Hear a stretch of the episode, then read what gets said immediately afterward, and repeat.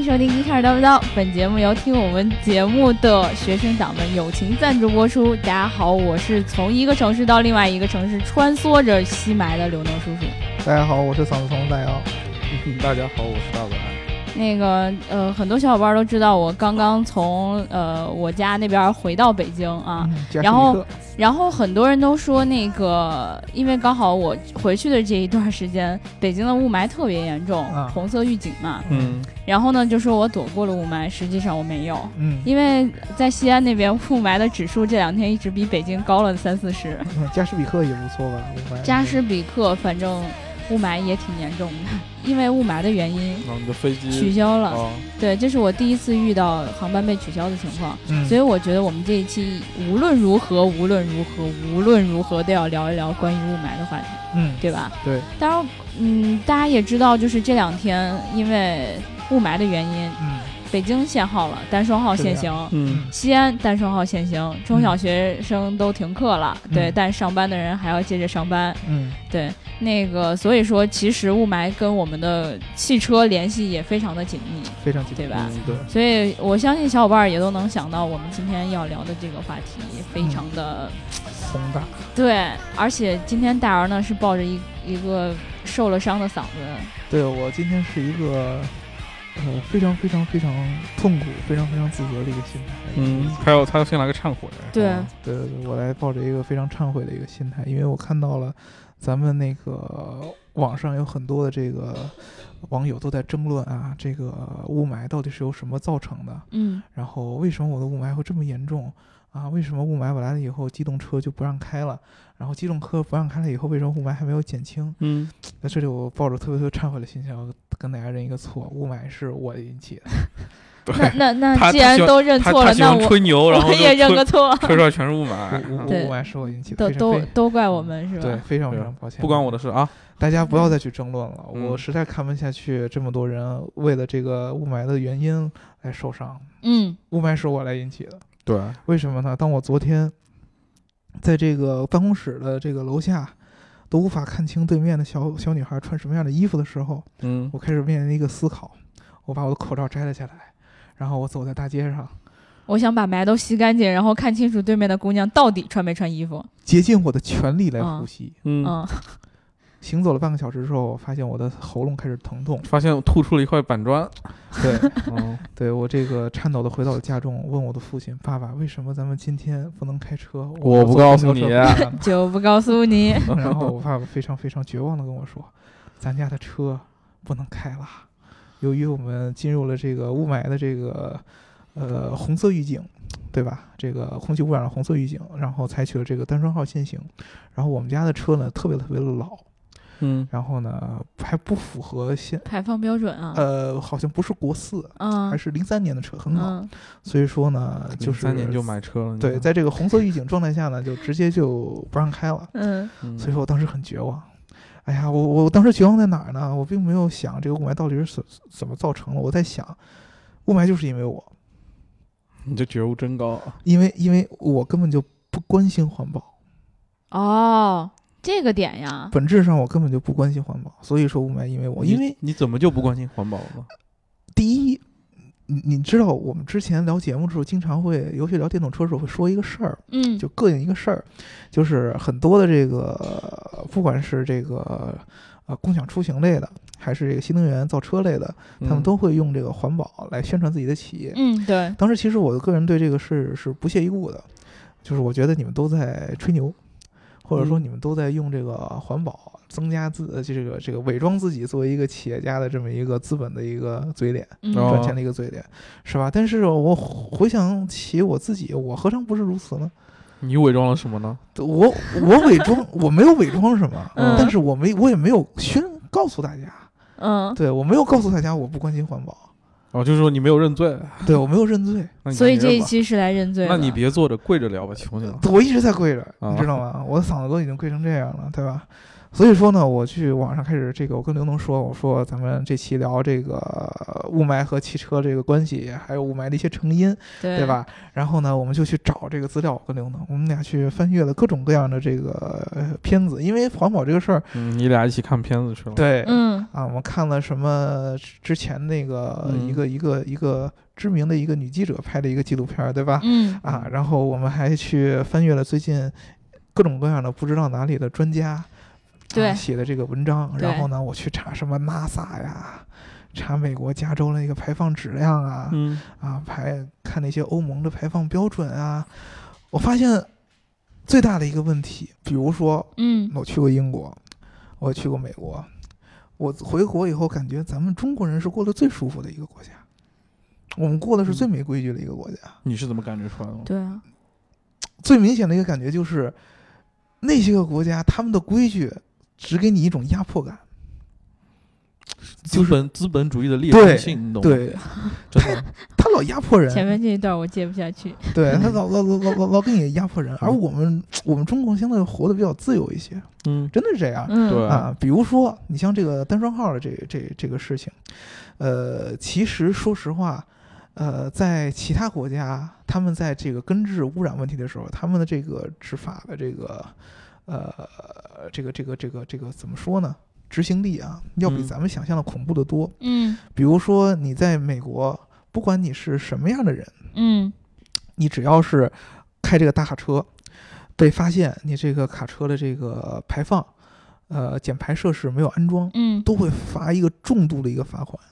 但在中国，如果说你开的这个卡车，你有这个环保的这个证明，嗯。嗯但是呢，人家会问你这个环保证明是假的。嗯。啊，因为是当时给你过这个环保证明的人是办了假证，或者说他通过一种漏检的这种方式啊，偷偷偷牌的这种方式，把你这个车勉强的上了牌儿，然后你就可以避免处罚了，在中国。嗯对，因为开很多这个开这种卡车的都是非常非常呃贫穷的对，普通的百姓，对吧？他们其实起早贪黑，为大城市输送各种各样的生活的物资，不管是送奶、送你超市里边这样的各种各样的饭什么的，嗯。他们不懂什么叫环保，也不是不懂吧，就是跟你一样不关心他们不懂。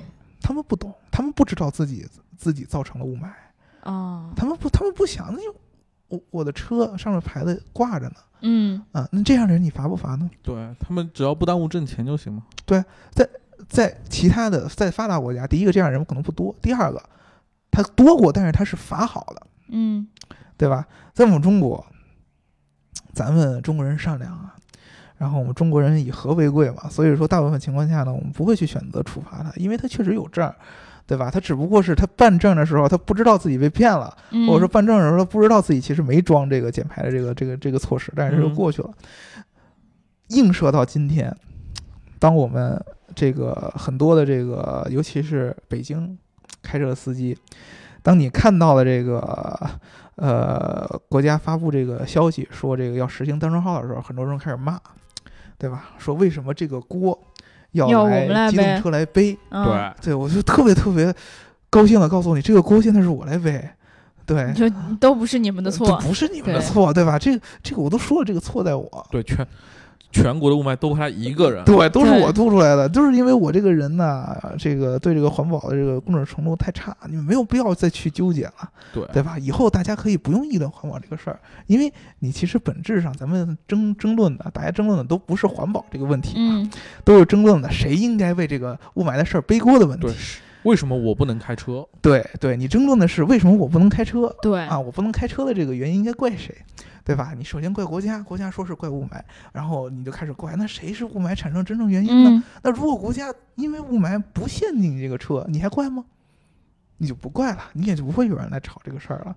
所以说，本质上雾霾的原因，这个我发现我意识到是我错了，就是我不关心环保，嗯，因为我们关心的都只是环保背后所代表的一些利益问题。嗯对吧？没有人关心环保本身。我们给你给大家几个数据嘛，呃，之前那个某女记者的那个情景之下，对对吧？嗯呃，就说过一个数据，说这个 PM 二点五百分之六十都是来自于这个化石能源的燃烧嗯，啊，其中包括这个主要是煤和这个燃油，对，对吧？煤呢，很简单，在我们北方呢，煤，呃，是这个主要的这个能源来源之一嗯，啊啊。我们不管是全国都是其实。啊，对，全国其实都是不嗯不管我们是供暖主要我们供暖比较，啊，你不供暖啊？别闹啊！我加士们家是尼克没有供暖。然后什么化工嗯，啊，然后什么这个工业嗯，啊，什么炼钢啊啊嗯，制制药啊，对对对嗯，油漆啊，撸串儿啊，撸串儿稍微好一些，是吧？啊，这些都会消耗大量的这个煤炭资源。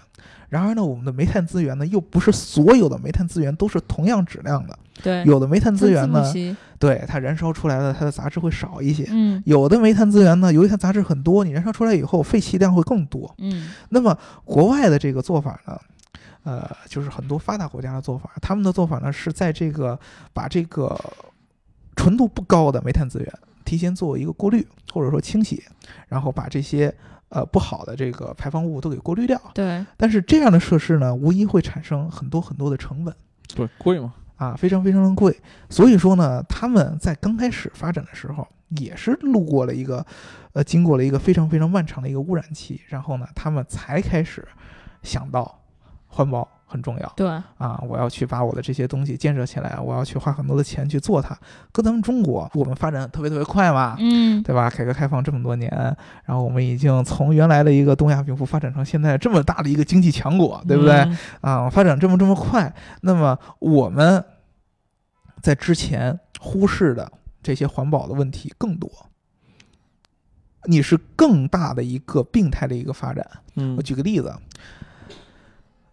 同样是一个贫穷的一个村庄，你告诉他，我可以让你们家的呃，在我可以让你们当地的经济先腾飞，嗯。啊，让你可可能会住上更好的房子，可以给你让你吃上更好的饭。啊，但是你可能未来这么一段时间，你的空气呼吸空气质量会下降，当时的人会怎么选？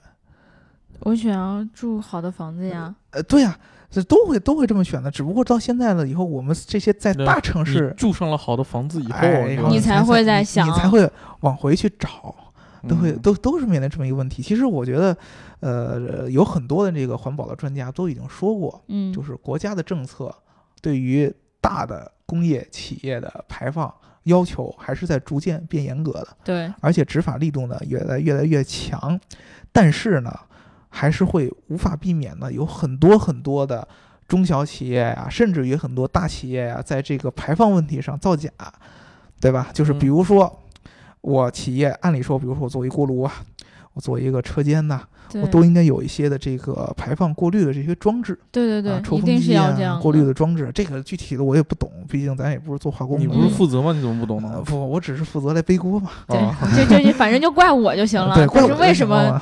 我没有去那个工厂嗯，跟他们说，你们必须得把这开开，我就应该坐在那儿，天天看着他们把那机器开开。嗯，对，这个事儿真的赖你。对，这个事就应就都就都就就是赖我嘛。怪你，我我对根本就没有想到这样的事儿应该由我嗯来做，对不对？对，然后呢臭不要脸，对对，我这个人太太太太太可怕了。我认为嗯现在我我就特别特别心甘情愿的去吸霾，把我吸死就算了。对 对，这报销社会。这这种天你就不应该呼吸，你浪费新鲜空气，对这种人。对对对对对，确实是。你等会儿戴个口给给你罩把自己捂死。存一罐霾，到时候以后天气好你就吸霾。对 对，对谢谢白老师提对，醒我给他氧气罐儿，对对对对对就背身上对对，对，然后呢，这样的公司会有各种各样的减排，嗯，就是偷胖、呃偷偷偷排的这样的情况出现。为什么都有，？就检查的人一来就一开，然后一走就关，因为他们持续开，好像说是成本上很高。浪费，很对浪费那那种那种过滤装置，你开一天就是会花很多很多钱。对啊，会花很多很多的钱，对嗯电费啊，啊，然后这个它有，因为它里面物料什么设备维护啊啊，对对，然后你还要实时的往这个环保部门，有时候还要传数据啊，嗯啊，这种运营的成本啊都非常嗯非常高啊。那么我如果说为了更好的谋求这个企业的经济利益来说，嗯，为了那么给上班的同志们多发点工资，对吧？对，啊对呀对呀，那为了我让我买上房子，对，自然而然的我就会选择你既然有这个漏洞可钻，我就嗯要去钻它，嗯对吧？对于这些人来说，他们心中环保的这个这个这个这个怎么说呢？优先级是很低的，嗯人家是以经济利益为先的。我不觉得我有任何的权利去质疑他这个做法，因为我个人也并没有高尚到哪里去。嗯。啊。这就是为什么还是说雾霾是赖我自己，因为我也没把雾霾这个事儿放到什么什么样很高的一个优先级，因为我还在问我爸为什么今天我的车不能开。对，这种感觉就像是如果我开了一家工厂，嗯。可能我也会做出同样的选择。对呀、如果说你在那个境地，你觉得你会做一样的选择，你就没有权利去跟人家争对。这个事儿的对错，因为你跟他是一样的人。嗯，对，呃，举个很简单的例子，大家都在争论这个机动车，就大部分跟我们大城市的人最大的关系关系，一个就是环保对我们的健康的这个影响，比如说你戴口罩，然后你不戴口罩了以后喉咙会痛，这个是真的，这两天确实很严重。嗯还有一个最切身利益呢，就是这个呃机动车单双号限行，然后呢，老的这个机动车排放标准还是在嗯。国、国二、国三的这个机动车就不能开了，嗯，对吧？这样两个是问题，大部分大家的争议都在这个机动车上，地铁其实也有，地铁，呃，因为那些开机动车人来挤地铁，影响了我上下班的舒适度，我很不开心。对白老师也很不开心、嗯，啊，包括很多的这个呃飞机啊取对消对对对对对对，啊这个很严重啊。啊。很嗯，都是你们开车引起的。其实呢，我想说，如果说我真是一个热爱环保的人，觉得环保是第一事业的人的话，我应该关心的是什么呢？就是不是机动车到底是不是污染的主要来源，而是机动车到底会不会产生污染？对，会不会啊？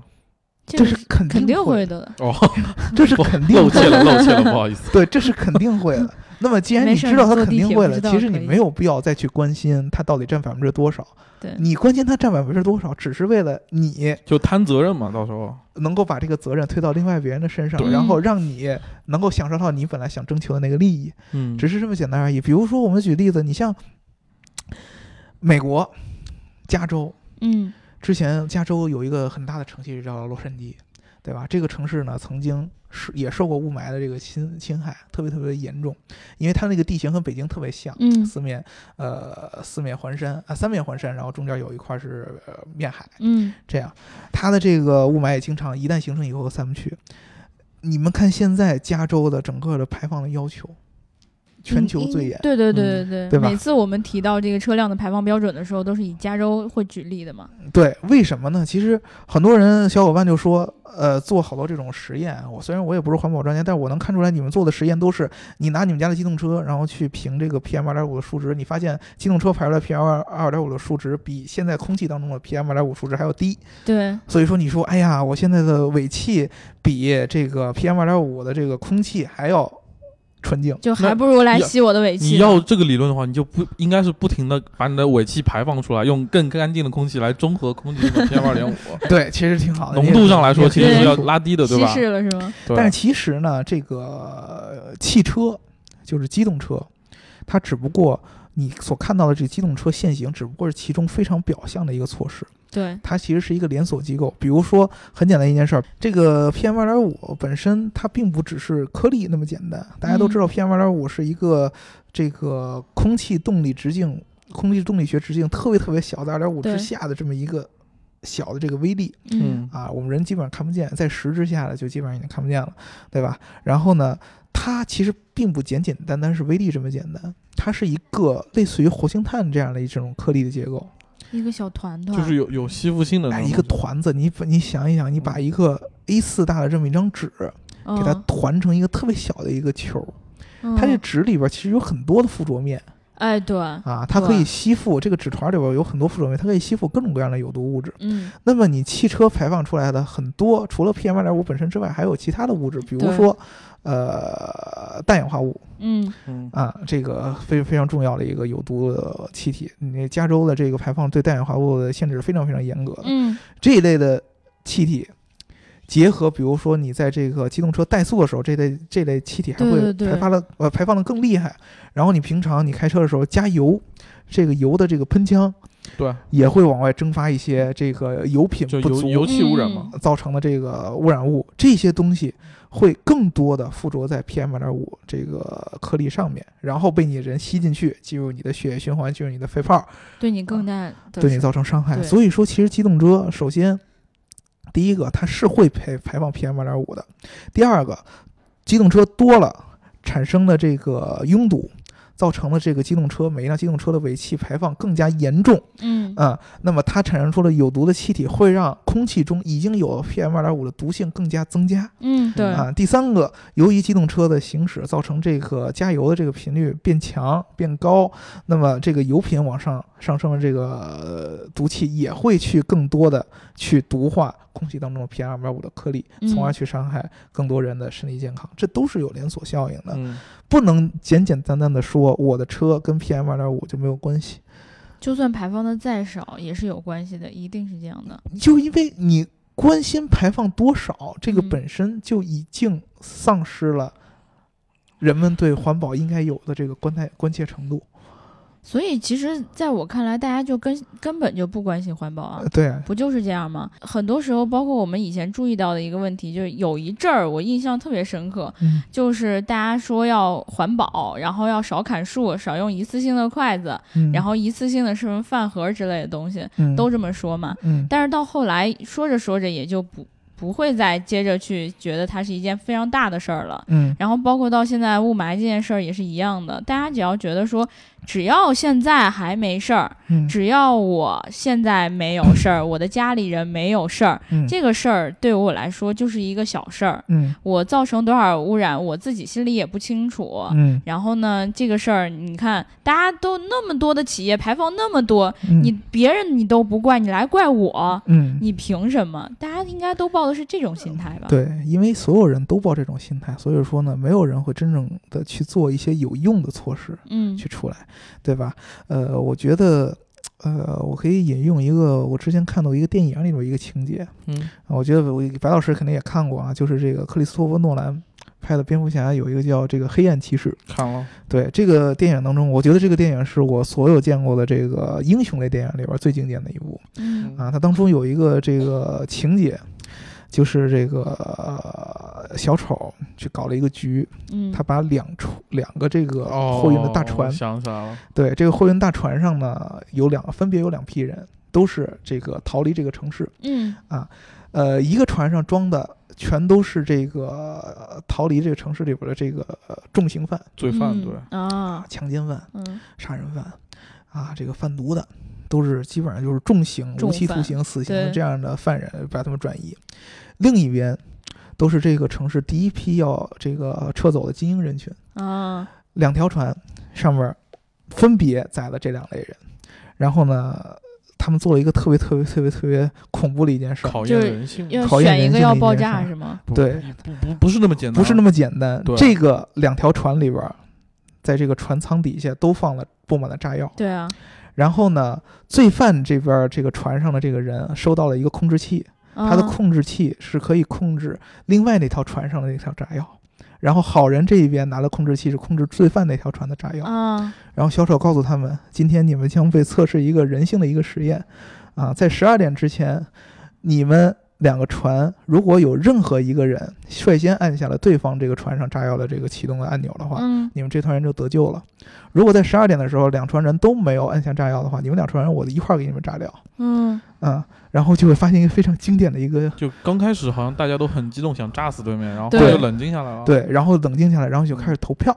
对，然后呢，两边都开始投票，但是你会看到好人这一边儿，他们的投票跟坏人那边没有任何的区别，没有任何的区别。他们会说那些人有了一次机会，嗯这次我就要炸死他嗯啊！那边的犯人最后有一个大哥，特别特别牛逼的一个大哥，应该是原来混是黑社会的，他把那个爆炸的那控制器拿过来。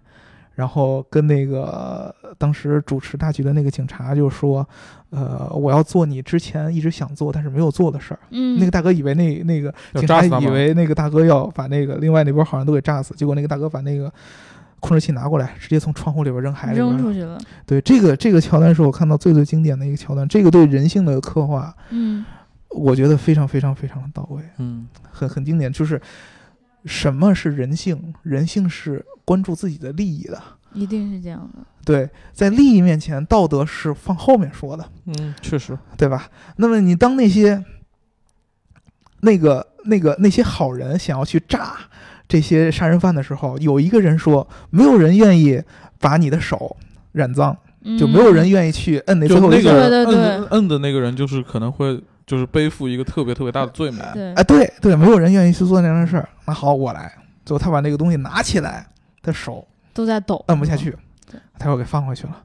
嗯啊，这种道德和利益的这种冲突，才是我们现在面对这些环保问题大家的一个真实的一个表现。嗯，啊，你的道德驱使你加入到这场论坛当中，你好像觉得环保是一个很好的事情，对，但是真正当你参与到论坛当中，你发现你的立场出发点其实是在背后的利益上边对，啊。那么道德只是给了你一个非常非常好的一个出发嗯，啊，把你用把你利益的那一面给表达出来而已。对，对，所以说我觉得这场这个雾霾当中背后真正能够解决它的，只有我们人性的一个变化，就是我们真正的把环保当做一个事儿了，所有人都把环保当做一个事儿了，嗯而不是再去找环保是谁的责任。只有这样，这个问题才会解决。比如说，我们在一九五二年的时候嗯，啊，呃，伦敦当时就说到我们英国了，对吧？对，伦敦当时呃以雾都著称，对吧？当时埋埋都，啊，当时是人们还不知道有雾霾嗯。这个词儿，对所以大家一直都以为是雾嘛，对他管那个叫浪漫，叫 fog，嗯。对吧？就这雾都伦敦，但是一直到一直五呃一九五二年的时候，伦敦爆发了一场非常大的一个这个雾霾的危机，后后世人都管它叫 killer sm- killer fog，就是杀人杀人的的雾。霾，对，嗯呃，这一个这一个这一次这个危机，伦敦整个死了一万两千人。就一次，哎，就是因为吸这个霾，这段时间死了一万两千人，啊，非常非常非常恐怖。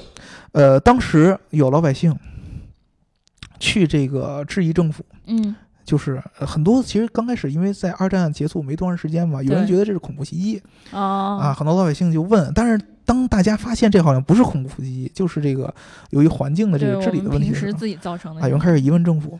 然后我记得当时这个政府负责去解答这个老百姓疑问的这个人叫哈罗德·麦克米南，嗯，这个人说了一句非常非常精简的一句话，说我不认为目前有必要去进一步，呃，这个改变我们现在的一些政策和制度。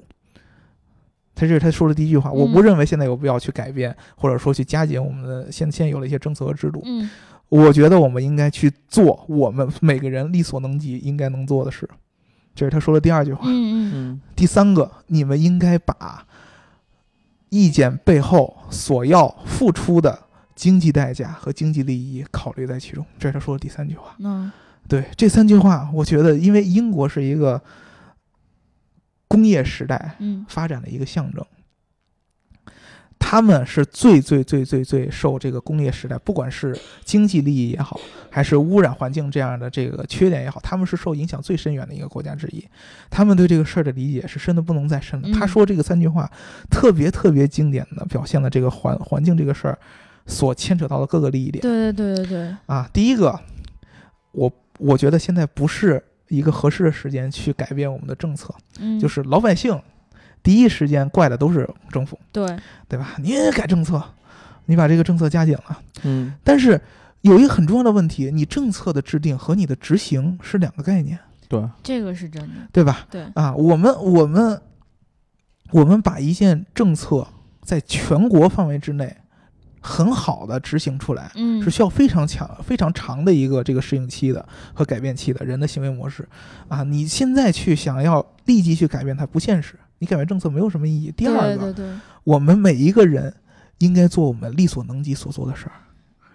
这句话他可能说的不是那么透彻，但是很明显的，每一个人都应该为这件事，负负责任任，每一个每一件事都应该，每一个人都应该为这件事做自己力所能及所做的事情。对，嗯所以说你会看到伦敦老百姓开始把自己家里的炉子拆掉，啊，开始，呃，伦伦敦开始去尽量去开始减少这种机动车的排放。伦敦到现在为止，它的城区内，我们之前就聊过无数次了，它这个停车费啊、拥堵费都是全球最高之一。对，非常非常着头皮也得贵交，就硬着头皮，你你你就必须得罚你。对对对，啊，你嗯我不管你能不能活下去，我必须得罚你嗯啊！就就这个原因，这个都是这个第三个他说的，请把这个这个环境背后的这些经济利益和经济发展问题考虑在内对，啊。这个是咱们现在中国为什么雾霾还会有最最大的矛盾就在这里，最大的矛盾就是这儿。不吸霾你就没钱用，对很简单的一件事儿就是。英国在发展它的工业文明的时候，它也是以煤为主的。其实都是要经历这个阶段，只是说按照我们的轨迹来说，我们刚好在这个时间点碰到了这个阶段。对啊，它在那会儿用的这些，不管是火车呀，嗯还是它的这些蒸汽的车间啊，它的发电站啊，嗯，都是用这个煤能源来的，都是滚滚浓烟。在伦敦的市中心之前都是有发电厂的，嗯这样的这设施，让这个英国，让这个国家在工业文明史上站在了世界的巅峰上，但是同时也给他们付出了惨痛的代价。啊，当你这个文明到达一定程度的时候，人们开始意识到，比这个经济利益更重要的还有一些 精神层面的、身体健康层面的，什么饮食安全啊、环保安全啊，都有这么一个过程。但是在这之前，是不会有人意识到环保是个问题的。所以到现在为止，我们到底觉得先先挣钱比较重要，还是还是保护你其实环境比较重要？现在现在很，我觉得这个东西永远都没没办法平衡就衡。每个人的价值是有办法不一样的。是有办法能平平衡掉的，早晚会有这么一个临界点的。对，那我我觉得是这样子，就是因为我觉得，就像英国这样的已经很成熟的一个，嗯，包括伦伦敦这样的城市，遇到了嗯。这样的情况，都是在就是可能已经发展到一定的程度了，嗯。然后他觉得这件事情已经影响严重影响到了这样的程程度，嗯。然后呢，而我们现在呢，就好像经济上吧，你说腾飞了，那也嗯。确实是腾飞了，但是嗯。我们能说自己完全强大吗？好像又不能。嗯。然后呢，再加上这这些雾霾的情况，又没有好像完全严重影响到你的生活，就嗯没有像他们那样严重，所以嗯可能对于我们来说，就好像哎。是不是我还可以再往上奔一奔？等到我经济再好一点的时候，我再回来找补这个事儿。因为所有人都是这么想的，嗯，对，真的所有人是这么想的。其实，呃，什么时候是我们真正觉得，就是作为一个普通百姓，什么时候嗯你觉得你的国家强大了，就是你不再拿别人跟你比。嗯嗯嗯就是我，我真正觉得我强大了，我不不在乎别人比我强多少了，我真正开始关心自己，嗯然后你就开始再去走另外一个循环了。对，就是你的国力就开始下降了，你的国际地位就开始下降了，然后嗯都到某一天有一个疯子上台，告诉你我们要把你的国家的荣耀重新找回来，嗯，很熟悉吧？熟悉，对吧？很熟悉吧非？常熟悉。啊，然后有有有一堆人开头告诉你，哎，我们应该脱离原来那个非常非常这个呃限制我们的这个一个群体，限制我们的这个制度，我们应该脱离出来，然后重新让我们的国家为主，让我们的国家去自由自由的发展，很嗯熟悉吧？对，啊，英国和美国都在走这样的循环，我们中国在走他们的老路一样的，因为你改革开放之后，正好就是走这个。呃，企业呀、市场经济啊这方面的这个事儿都是这嗯样的。自然而然的这个问题，我们中国厉害在什么地方？就是我们可以用一个非常短的时间去走他们很长时间才能走的路。那么相相反的代价就是我们所见到的这个雾霾的这个来的程度会比人家更快。更快。对，会更快了，因为我嗯们发展所有的都是我们的市场、我们的人、我们的能源消耗，都是嗯人英国那种小屁王国家的是无数倍嗯往上，对吧？我们都是靠这个这个方式来发展的。我们要有一个非常快的速度，因为你不快的话，他们就会限制你。对啊，然后你不快的话，你你的老百姓就吃不上饭，嗯，对吧？你老百姓就越来越落后，因为人嗯家也在发展嘛，对吧？那么你快，你就要付出相应的代价啊。伦敦在治理这个呃真正的环境污染有治理多长时间？六十年、七十年，嗯一直到今天，就是伦敦开始呃一二年举办那个奥运会的时候，你能看到现在整个英国都是啊、空气很好，蓝天白云都开始有了。但是你在之前，英国都是以雾都这个闻名的。嗯，都是有这样的问题出现的。人就治理了这么长时间，那我们中国，你想立马就治理掉？我我们治理治理那个雾霾速度也挺快的。希望就是四个字：有生之年，好吧？嗯，哎，你看那个嗯 APEC 蓝嘛，嗯就大家其实经常都会提到这那件事情。那个叫治理吗？我就问你，对，这个这个就是就要说我们要这叫中国特色。对吧？对要有蓝天白云，我们也很容易，我我们是？不想要，不是没没有，对吧？对，我们只要把周围的工厂一关，然后什么什么一单双号，嗯完了之后咱就蓝天白云了。对，咱就蓝天白云了。但是是必然是蓝天白云的。就是你要，其实为了要它，你其实要改变你自己很多的生活习惯，比如说你像供暖这个事儿，供暖这个事儿真的是，对啊，我我们今年反正没有暖气，对我们今年反正没有给国家造成压力。你们就是这个 很好的一个问题，你们的暖气是我们这个传闻的这个呃这个暖气也跟你们一样的，嗯，是你自己来控制它供暖的。对，我们连那个都坏了，呃，对，你用都坏了用不成坏了就没办法了。对，我们就 我们就更没有责任了。对对，那个天生就是直接供暖的那种，都是非常就集体供暖是那种烧煤的嘛，像这种自己控制的，应该是走那些对这是我们国家很了不起的一别的点。套路了。对嗯哪个国家哪个发达国家能给你做到这样的集体供暖的这样的能力？你知道咱有多多少家多少户需要烧多少煤去给供这个暖？对，这是非常非常严重的管道的。损耗对啊什么的你。在这么短期之内嗯能确保这么多人及时的供暖，还得倍儿逼烫。嗯，对我好怀念之前住的集体供暖小哎区啊，，真的真的就是大家一说到雾嗯霾这件事儿，从来没有人说，哎，都是我们自己给自己供暖，造成了雾霾这么大，从来没有人他他们会怪说周边的那些小小锅炉，而不会说怪我们集体供暖上的大锅炉。对对，明明其实大锅炉的那个威力更大了。对，都对都这个不是都一样，对我们都一样。你既然说了这个事儿，你家住的小区集体供暖是吧？对都一样，所以怪嗯我呀。对，所以怪嗯戴尔。对，这对是就是怪我呀，我我就不应该住这些供暖的房子，对，你就 就应该睡大街对我就应该睡大街。对，对，我今天晚上我就去我们那个暖气坏的那地方，因为我那屋暖气也是坏的，是吧？你把窗户大开那。你这样挺耽误你爸爸妈妈的。那我还不如直接自杀算了。对，别活了，真的。不是你，你要是自杀了，那谁谁吸霾呀？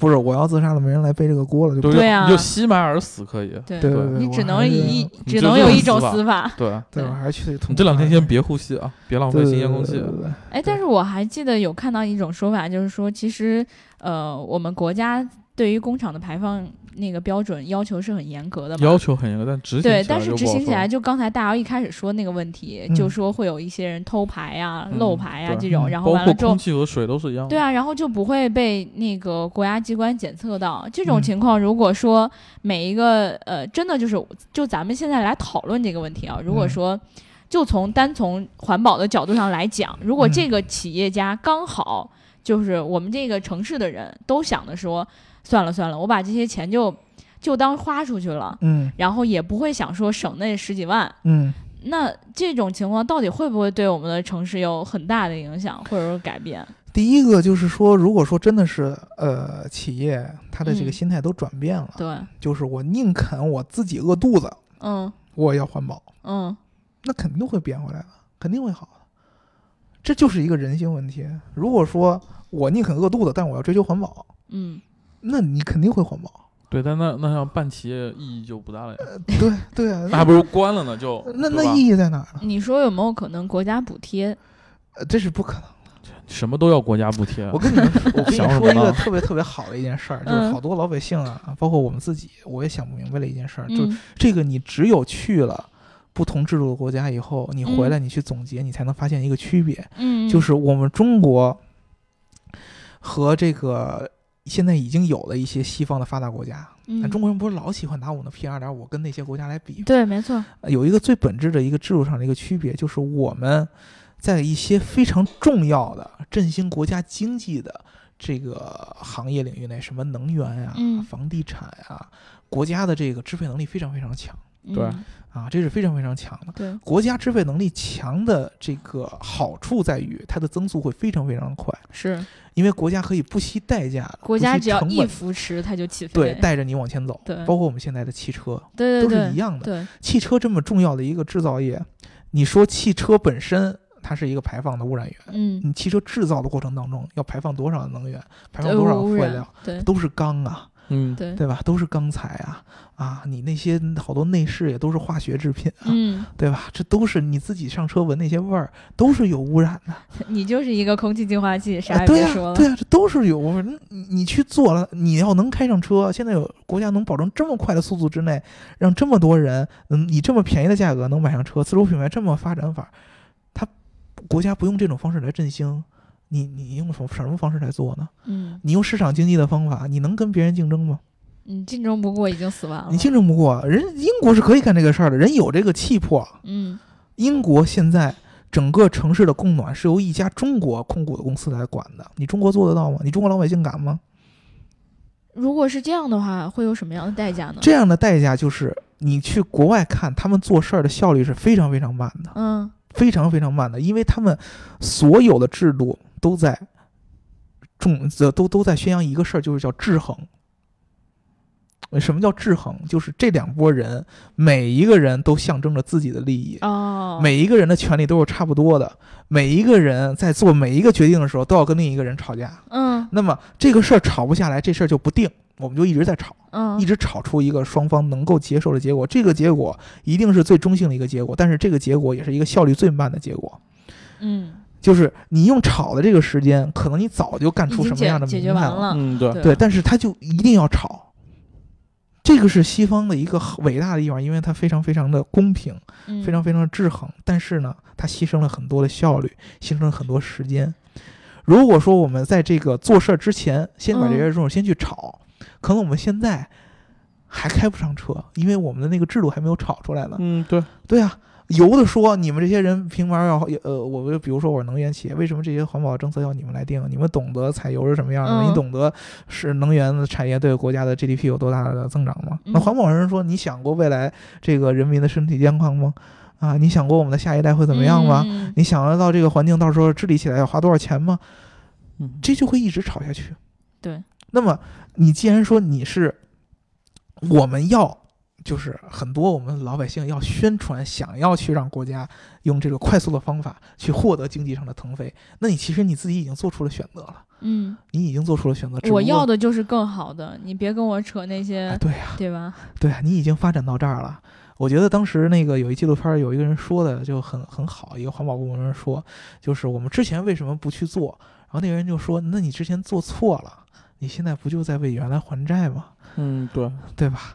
啊，在他眼里，他之前那个做法是错的，嗯但是在我们大部分人眼里，之前的做法并没有什么错，因为这是我们所有人的选择。你选择了牺牲这些环保的问题，嗯去换取快速的经济发展。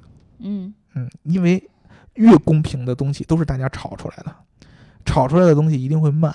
对，啊你都吵了，你怎么可能快得起来呢？对啊，一般速度效率最快的就是一个人发出指令，所有人都来执行，不就是最快的吗？对嗯这个这个这个这个是最快的，对吧？对啊，这个人也效率最高的，啊这样最容易成事儿了。对啊，对啊，你跟国家你无端的吵架，最终出来一个大家都能接受，但是你这个时间就不知道浪费到哪儿了，嗯对吧？就会有这样的问题出来啊。咱们中国其实就是这么一个问题，我们用我们的这个大家的这个齐心协力、同嗯同心协力的这种追求，换来了非常快速的经济发展。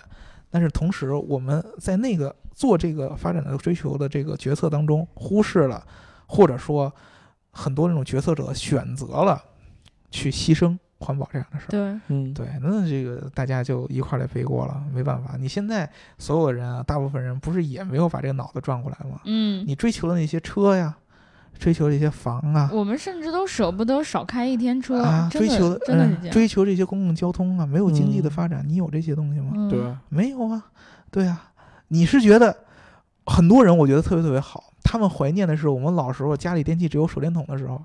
这种这种真的是人对。很难见了啊，你要喜欢这样过日子，可以，你可以去，你就回回那样去过。嘛。那样的情况下，空气都是好的。嗯，嗯，对，啊，空气都是好的，我们家里都有手电筒，那个而且所有人都是平等的，对，没有什么贫富差距，也没有户口，什么都没有。对对，那个时候你你你的追求已经把你的这个整个的这个心态都已经确定了，对吧？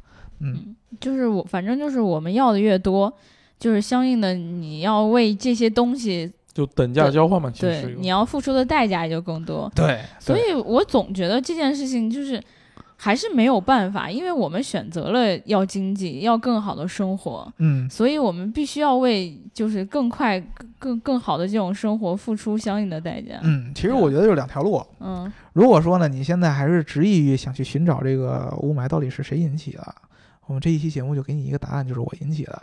所以说你就可以来怪我啊，没有，真的是我是你引起的是你的嗯锅，对，真是我引起的，我特别不特别不要在大马路上放屁。嗯，对对对，特别特别忏悔的跟大家这个呃承认错误是我来造成的啊。如果说你真的是一个呃这个想要追求好环境，嗯，然后想要去以自己的呃自身的能力去改变现在这个环境的这个事儿的这个人，嗯，那么你自己应该去想一想，我平常生活当中有哪些呃设备啊、做法啊，有可能会造成环境污染。我从自己先做起，把自己严格控制起来啊，严格的要求自己啊，不乱扔垃圾，对吧？然后能不开车就不嗯开车，嗯，对，对吧？啊，你天天的，比如说我出去一千一公里，我还要开个车出去溜一圈儿，然后你说我支持环保，嗯，你跟没说一，样。你你就说，哎，我排放这么低，我排不了多少，啊，哎对对对对对，那你就跟没说一样，对吧？这是第二种。第三种呢，就是如果你正儿八经的，你既想享受好生活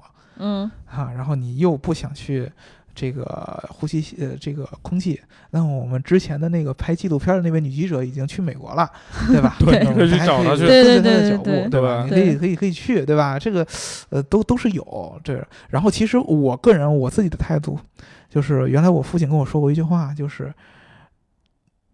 你其实呃说这句话，我心里边挺无奈的。嗯他说他说，呃，你去看到了那些，呃，不管是呃电视上演的也好，还是你自己去访问的也好，那些国家又好，环境也好，经济发展制度也高。那么你其实在中国，你就是历史发展当中一个非常微小的一个一个小部分。你放在历史的长河当中，你这几年根本就不算什么。嗯，对，就就我们总有一天也会成为他那样的，但是但是你就是对你现在方式演变的那么一个小小对小小小你生的这个时代就是其中洪流中的对一颗小水滴，对，别把自己太当成当当回事儿了。对。我当时就觉得我操，自己好渺小啊！对对对，对人家说，人家现在都有一种说法，叫做你要有宇宙观，每一个人都是微粒，对是这什么样都不是总。是啊总觉得像传销，对。然后那天我爸给我讲了好多课，什么人根本就没有主观和客观之分。这种说法，就你家真邪乎。比如说，我跟你说一个嗯说一个事儿啊，嗯嗯之前这个呃引力波那个事儿出来以后，就开始有了相对论和量子力学的这个具体的这个论战。嗯就是呃，相对论，爱因斯坦当时有一个终极的一个想做了一个定论，就是上帝是不是在随机操作事情。嗯就是他想做一个万能公式，让所有的事情都是可以用物理的方式来来来来去解释的。嗯然后当时会却有一个问题，就是在这种宇宙级别的大的事儿上的话，那么爱因斯坦的相对论是可以用到的，但是你在一些小的事儿的话，量子力学是特别特别有用的。嗯，但是你的终极的这个解决方法就是所有的问题都是一个物理问题，嗯，那么就没有主观了。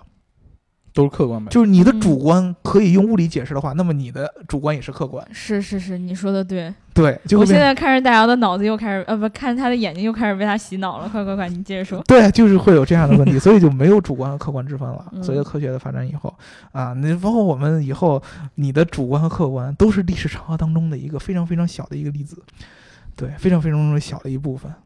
对我们中国在往好的地方发展，你只要知道这一点，你是这个好的发展当中的一个小小小小的一部分。对你这几年就是得瘦点是吧？呃，你这几年就是得瘦点啥，对你不想瘦的话，你就去别的地方。对，嗯啊，这这这这是肯定的，这是我现在一个一一个心态，因为我觉得这样没什么不好，真的没什么不好。这个是我非常个人的想哎。，但是我突然想起来那件事儿了，嗯就是就是北京市政府不是总说，就是我在今年之内一定要彻底彻底整治了那个雾霾，然后如果整治不了的话，我就提头来见。那大哥不是最近退休还是离职了吗？对呀、一七年提头，然后一六年底他就走了。给给你们来点信心吧。嗯，对啊，并不因为不是就是然后到一七年，然后又又出一个新闻说，一九年之前不治理好，我提头来见。然后他一八年就退对，就每年就给你续两年，然后你就有在盼头。对啊，我跟你说，在二战之前，这个英国有一个首相叫做张伯伦，嗯他曾经呢，在这个希特勒刚上台的时候，他去德国跟希特勒签订了一个和平的一个条约。嗯拿这个条约以后回国以后，跟所有的英国人说：“孩子们，我给你们换来了一个世纪的和平。”然后立马二战就爆发了。啊，您这样的人一样的，嗯企业家和政治家是无法被打脸的，是吧，嗯白老师？对对对对对对。嗯，对他我说的话本来就 一样的嘛，就听着就行了对你这去去去认真的没没没有意义，就是你把这个事儿看得明白一点，就是真，我们是真实一点是最好的嗯啊。如果当时我们站在利益角度，我们就一直站在利益角度；我们站在道德角度，我就一直站在道德角度。嗯你像我这种喜欢站在历史角度的人，我就什么也不追求了，你 都怪我就好了嘛，对吧？对对对，历史的滚滚长河只怪你一个人。对对对对对，就怪我一个人。嗯，对，然后我们那个我们上期小伙伴的评论是不是在这里念一该念一念一了？对因为在上期和上上一期的评论里，我找出了两个清流。对清流，两清流。因为这个小伙伴呢，一个是嗯，英文名字一串儿啊，然后完了之后他说 g e e k a r 越来越棒啦，高一狗两周后期末考试，保佑我。对，这然后你等我接着说完啊，啊这个还大一点儿。啊，这个吃瓜群众又他说初三党，明天就月考了，晚上还要听叨逼叨化学考试，刘能护体。首先，我要在这里 对我们听我们节目的学生党们说一说一句：你们们辛苦了。对，你们辛苦了。嗯 对我们成天在这儿聊节目，然后嗯你们还要耽误他们做学习做作啊业，突然有一种好开心的感觉。哎，我觉得我能影响到现在这个祖国未来的花朵，我非常非常欣慰。对你说的每一句话，以后什么事儿都赖你，刘对文瑶。对，是是我最好你们都赖我。对，对，你们如果说还是高考没考好就赖 意外意外意外怀孕也对都赖你，赖我赖我对赖我，嗯都赖我然后月考没考好也是你的锅，赖了我赖了我身上。对，然后。期末考试没考好也是你的锅，对对对，找着女朋友赖我，对，都都都是大耳朵，赖我就好了嘛。对我这个人就喜欢背锅。对，对反正也也影响背锅戴 帽。啊，对对对对，你我我，但是我其实特别特别好奇，就是我想跟二位讨论一个，就是我们节目这个听众年龄下探的问题。我也是，我都惊呆了，我以前以为只有大学生会听或者高三档，结果怎么是高高一档我们就要变成初三档节目了。对，然后下一次就是董浩叔叔、月亮姐姐，下一下一哎次，刘能一开播，小喇叭开始广播了。对，嗯，对是吧对，？我 我们小学的时候就小喇叭是这么吹起来。我我们小学的时候就红领巾广播，现在开始了，什么嗯，不是对眼保健操现在开始了，对对，嗯我觉得这个呃，各个各个这个，不管你是高一的还是初三的，其实特别特别重要的就是学习还是最重要的。没错，要，跟你们说了，学习还是最重要的。我我现在最后悔的一件事儿，就是我这个人一向很少后悔的。嗯，最后悔的一件嗯事儿就是上学时候没有好好 学习，真的。上学时候学会了吹牛逼。真的上学的时候没有好好学习，因为我觉得知识才是一个人最无价的东西嗯啊。就是我刚才说嘛，历史的长河你改变不了你的命运，但是你可以改变，在这段时间当中，你这个人得到了多少知识。就就是会学习会影响你的人生观、世界观。呃对啊，你可能感觉不了现实，但是你的脑子里边会，你是清醒的，你不会什么事儿都怪别人。对对，你会清楚很多，对吧？然后你会感觉，哎呀，所以我们这儿学历啊最高的戴儿就看问题比我们看得清楚多了。不不不，我马上就要来一个学历比我高得多的人，我天哪，这个人太可怕了。对，就是 各种都比你高。所以所 以你们俩可以平等的撕逼，而我们只能不不不不，但白老师一样跟我平等的撕逼，你一样跟我平等的撕逼，大家都是平等的。捧杀，好吧？对，你们都怪我。对，哎，还还有一个评论啊，这个是上一期小伙伴专门提到说让我念一念他的评论。嗯，这个小伙伴也是英文名，他说又黑官制，河工大校友看不下去了啊，等着吧，等抽到号了，我就拿着十几万去提辆高尔夫。这个白老师说句话了，白老师嘴都闭上，不想说话了，要把这老师说句话了个小伙伴拉黑了。不想说话。不想说话啊。第一个，我们没有黑官制，对，对，对。第二个，你这个这个最后这几个评论最后的这个转折啊，让我非常非常的气愤。你这个人这个出发点到底是为了什么呢？如果你想说官制好的话，你为什么不提官制呢？那是提官制的事儿都交给我吧，谢谢。对，嗯您向我们白老师学习，白老师正儿八经的，将来要提官制就是要提官制。对，明明就在啊，不不能说明天，万一打脸，对，明后年。嗯不是你们企业家都可以打脸。嗯，对，对对对，反正就是我们的节目，我们有几个比较倾向的品牌是吧？嗯，嗯反正为了白老师，我们不能黑锤子，嗯，然后我们也不能黑官制。这样我喜欢的品牌锤子、关之都这么操蛋，真他妈尴尬。嗯为了我，你们不能黑玄彬。我没有黑过玄彬，对，因为我连玄彬是谁我不知道。不是我我我能认出来他是谁，真的。为了大现在也认不出为为了大姚，我不能黑那个庞麦郎约瑟翰，可以约瑟翰庞黑麦郎，我不，我就不黑，我特就不别希望你黑们都来就，不黑，嗯，就不黑就不火。对，都来黑我才好呢。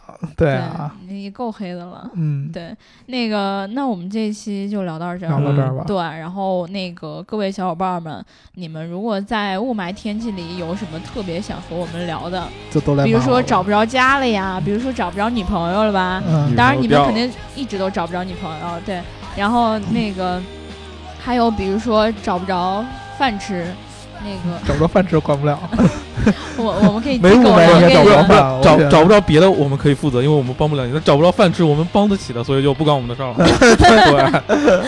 对 对对对对，这个真不关我们的事儿。老师说的特别特别客，观。清晰清晰对，然后那个，反正就是大家对于雾霾有什么想说的，包括你，你觉得这个锅该不该大姚背？应该我背啊！你们怎么怎么怎么这样呢？连让我一个背锅的这个心愿都不让我完成了。对，然后这个都可以在评论里和我们来一起来聊一聊啊。嗯，然后听节目呢，要记得点赞、打赏和评论，点赞、打赏和评论，点赞、打赏和评论。如果你喜欢这期节目的话，一定要记得给我们一个爱的转发和赞。哦对，嗯，而且呢，对，刚才我觉得大家你是不是一直以那个笔记者的那种说话的方式在所有听上？对，对，所以大家可能需要习惯一下。如果你瞌睡了的话，就拉到最后来听。对，是这样。好我，本来嗓子也不太好，是吧？对对对，那我们就聊到这儿啦，我们下一期再见喽，拜拜。拜拜拜拜。